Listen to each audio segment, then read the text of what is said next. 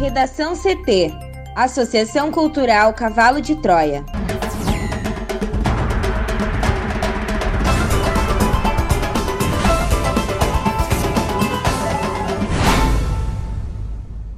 Agora, no Redação CT. Justiça proíbe Prefeitura de Porto Alegre de distribuir o chamado kit Covid. Segunda dose da vacina contra a Covid-19 começa a ser aplicada no Rio Grande do Sul. Em 2020, Forças Armadas compraram 700 mil quilos de picanha e 80 mil cervejas.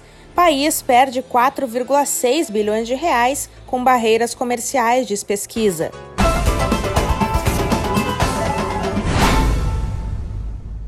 Eu sou a jornalista Amanda Hammermiller, este é o Redação CT, da Associação Cultural Cavalo de Troia. Chove em Porto Alegre, a temperatura é de 27 graus. Boa tarde.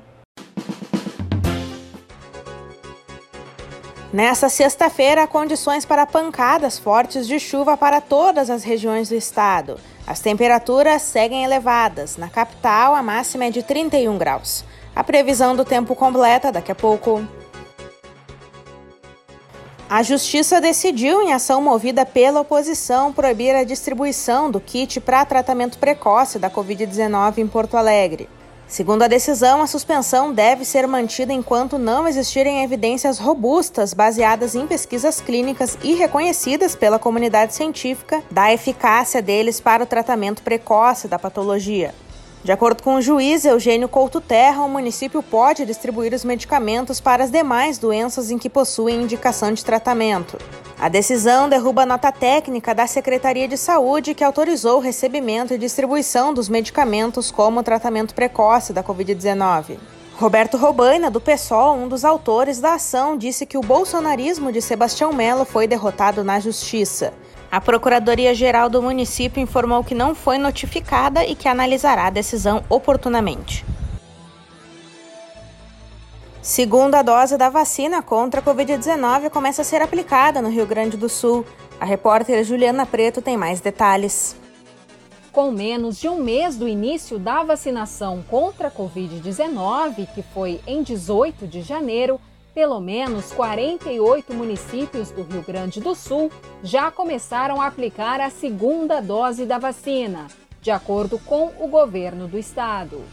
As 1.525 doses foram aplicadas em pessoas dos primeiros grupos prioritários, a maioria em profissionais de saúde, seguidas pela população indígena e por portadores de deficiência de residências inclusivas.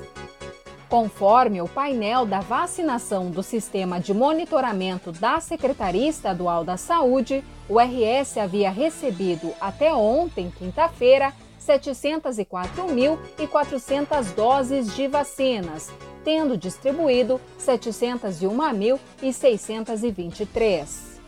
Segundo o governo, a logística montada pela Saúde, em conjunto com a Secretaria da Segurança Pública, vem possibilitando uma distribuição ágil das doses no estado. O RS já recebeu quatro remessas de vacinas.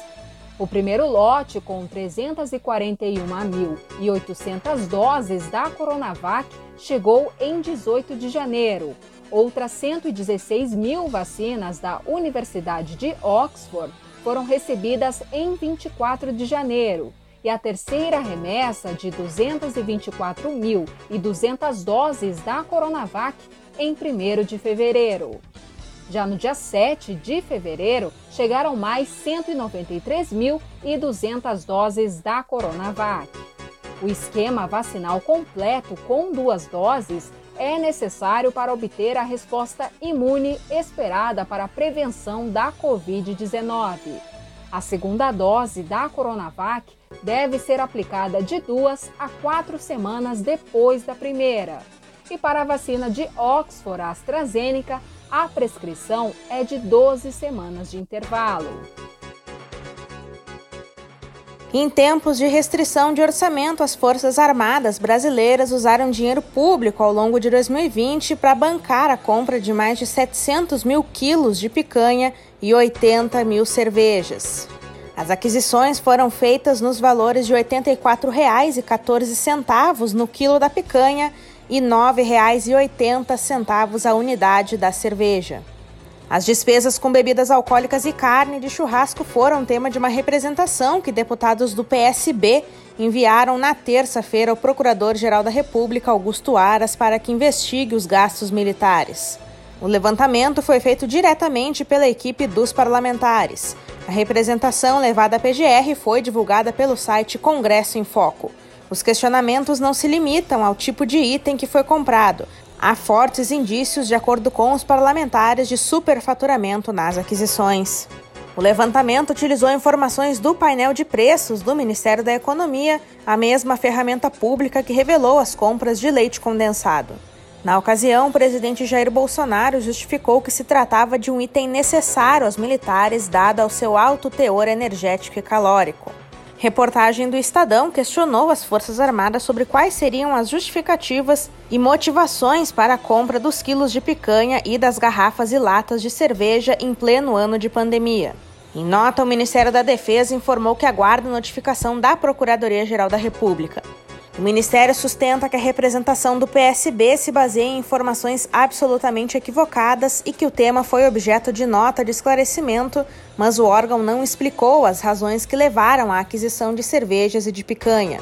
O deputado Elias Vaz de Andrade, do PSB de Goiás, que está entre aqueles que assinam a representação, afirma que os dados são oficiais e que se trata de preços devidamente registrados e aprovados pelas Forças Armadas, para que possa solicitar os alimentos. Na relação detalhada de compras de cerveja anexada à denúncia dos deputados estão, por exemplo, 500 garrafas da bebida da marca Stella Artois, ao preço unitário de R$ 9,05 Ainda a aquisição de 3 mil garrafas de Heineken a R$ 9,80 cada. O comando da 23ª Brigada de Infantaria de Selva preferiu 3.050 garrafas de Eisenbahn, ao custo de R$ 5,99 cada. Já a Brigada de Infantaria Motorizada do Rio de Janeiro optou por 1.008 latas de Boêmia por malte pelo valor de R$ 4,33 cada. Em supermercados, segundo a representação, o preço médio desse item é de R$ 2,59. A lista de cervejas inclui ainda 2 mil garrafas de 600 ml de Boêmia puro malte pelo valor de R$ 7,29, quando essas garrafas são encontradas por R$ 5,79. Para comprar mais 1.600 latas de Skol puro malte de 350 ml, os militares pagaram R$ 4,00 pela unidade, item que é encontrado a R$ 2,69 em redes de varejo.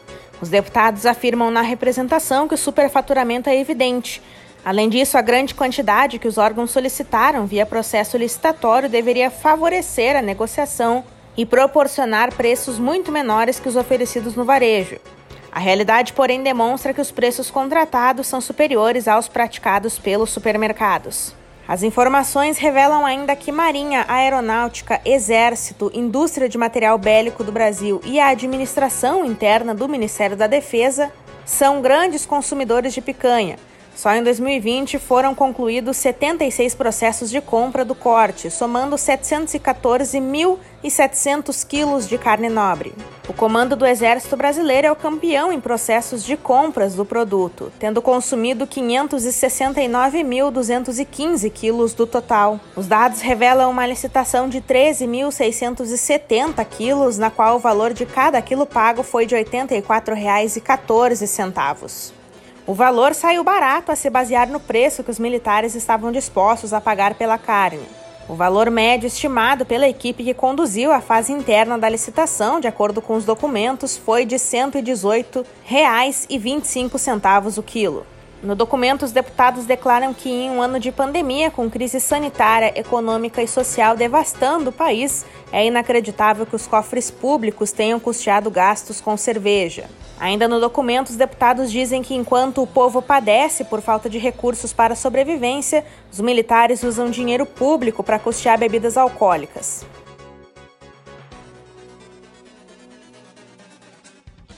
País perde 4,6 bilhões de reais com barreiras comerciais, diz pesquisa. As medidas de defesa comercial adotadas contra o Brasil em 2020 farão com que o país deixe de exportar 4,6 bilhões de reais por ano. O cálculo foi feito pela CNI, que é a Confederação Nacional da Indústria. De acordo com esse estudo, em 2020, 27 medidas de defesa comercial foram aplicadas contra o Brasil por 12 países. O maior impacto é justamente das ações adotadas pelos Estados Unidos, que no ano passado era presidido por Donald Trump, de quem o colega brasileiro Jair Bolsonaro dizia ser aliado. Os Estados Unidos aplicaram sete medidas no período, com impacto potencial de 3,4 bilhões de reais por ano. O México, a África do Sul e a União Europeia também estão na lista. As medidas de defesa comercial, Amanda, são autorizadas pela Organização Mundial do Comércio, quando um governo entende que há concorrência desleal em determinado mercado mas devem seguir regras do organismo, como abertura de investigação, comunicação aos governos e empresas atingidos e possibilidade de defesa.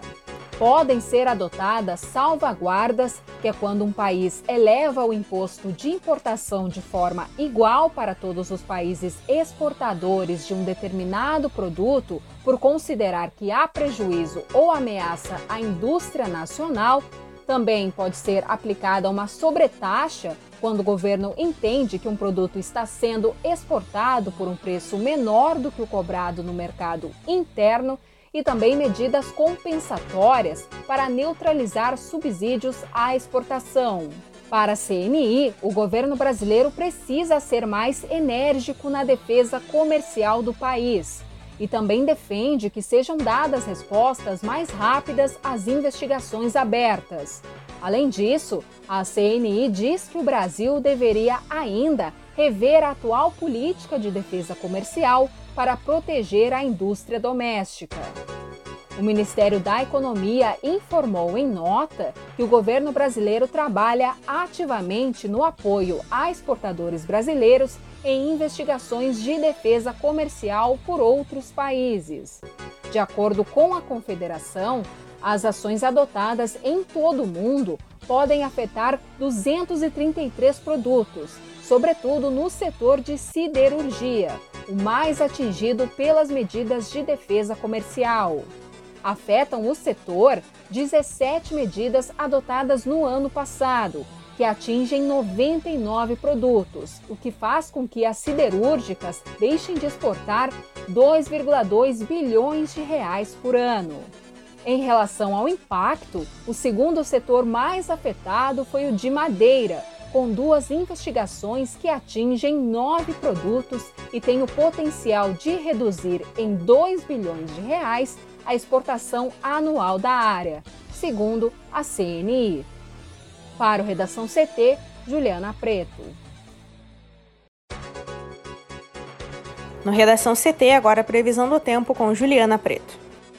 A sexta-feira também começou com tempo firme e presença de sol no Rio Grande do Sul. Mas agora, a partir da tarde, de acordo com a SOMAR Meteorologia, um sistema de baixa pressão atmosférica localizado na Argentina deve favorecer a formação de nuvens carregadas sobre o território gaúcho. Por conta disso, nesse período, há condições para pancadas fortes de chuva em todas as regiões do estado, além de risco de temporais com presença de raios, rajadas de vento e eventual queda de granizo. Os maiores volumes de chuva devem ser registrados em Tavares e Mostardas, no sul do RS, e em São José dos Ausentes, na Serra. Nesses municípios, os acumulados podem chegar a 29 milímetros, medida que representa, respectivamente, 32%, 23% e 14% de toda a chuva esperada no mês de fevereiro nessas cidades. As temperaturas, Amanda, seguem elevadas no estado, com máxima de 34 graus prevista para Portão, no Vale dos Sinos, e em Porto Alegre a máxima será de 30 graus. Já no final de semana, a previsão é de mais instabilidade. Ainda há condições para precipitações fortes, descargas elétricas e rajadas de vento na maioria das áreas. A temperatura em Porto Alegre varia de 20 a 30 graus no sábado e 20 a 31 graus no domingo. Um bom final de semana para todos e até segunda.